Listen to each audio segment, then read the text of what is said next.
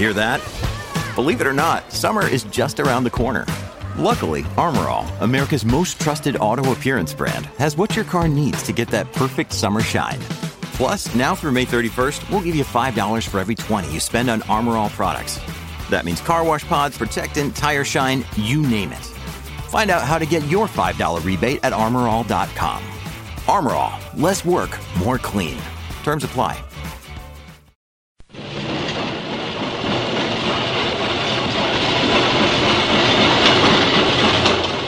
Es la noche del primero de julio de 1891 y el tren Expreso de la Pradera, conducido por el ingeniero James Murphy, se dirige a la ciudad de San Luis, estado de Missouri, Norteamérica.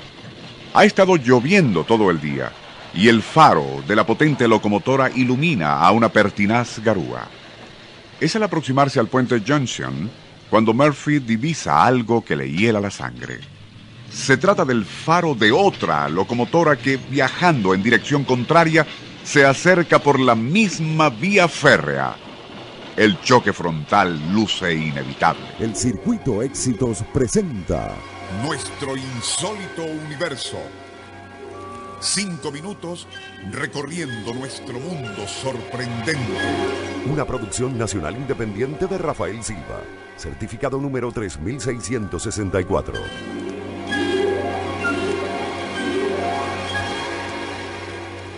Al contemplar la luz de otra locomotora que se acercaba por la misma vía, Murphy aplicó los frenos.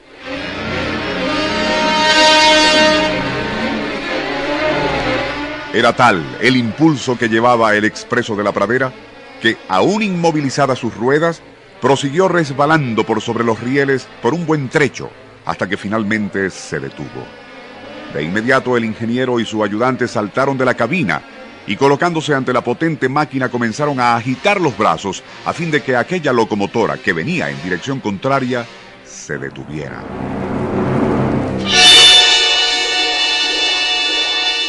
Fue recién entonces cuando los dos hombres se dieron cuenta de algo escalofriante.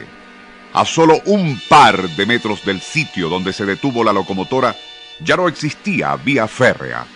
Habían desaparecido cuando las aguas embravecidas del río Missouri socavaron las bases del puente derribándolo. De no haber frenado su máquina para evitar una colisión con la otra locomotora que se aproximaba, el expreso de la pradera, con ocho vagones cargados de pasajeros, habría caído al vacío.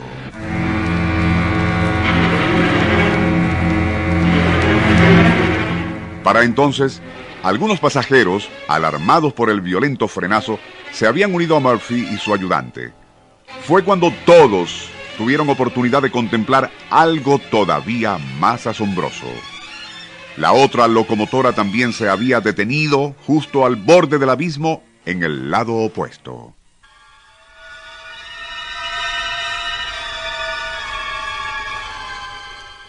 Su faro frontal ya no estaba encendido y tampoco se distinguía presencia humana alguna a su alrededor.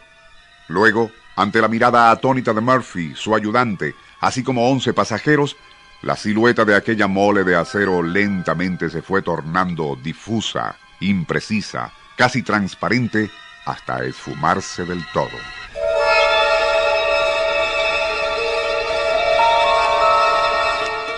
Sin salir de su asombro, todos permanecieron allí por más de una hora, escudriñando a la luz del faro del expreso de la pradera, empeñados en distinguir algún vestigio de la otra locomotora.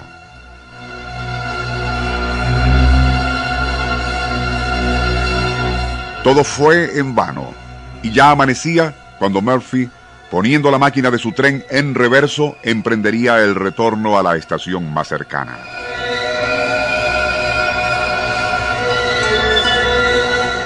Cuando su relato de lo ocurrido, respaldado por el testimonio de 12 testigos, apareció en el diario San Louis Dispatch, correspondiente al 9 de julio de 1891, muy pocos dudaron de que aquello hubiese ocurrido tal como él decía.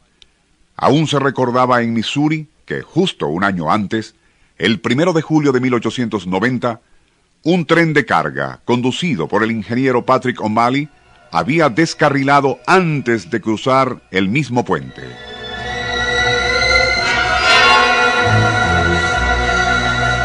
Aquella locomotora con O'Malley a bordo y arrastrando seis vagones de carga había destrozado varios pilares de acero del puente cayendo al río.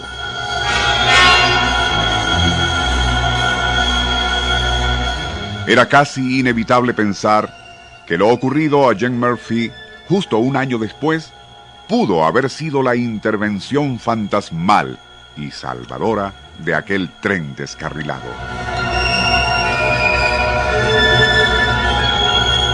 ¿El fantasma de un tren? Eso es algo tan absurdo como imposible. Pero, ¿y entonces cómo explicar lo sucedido? El Circuito Éxitos presentó Nuestro insólito universo.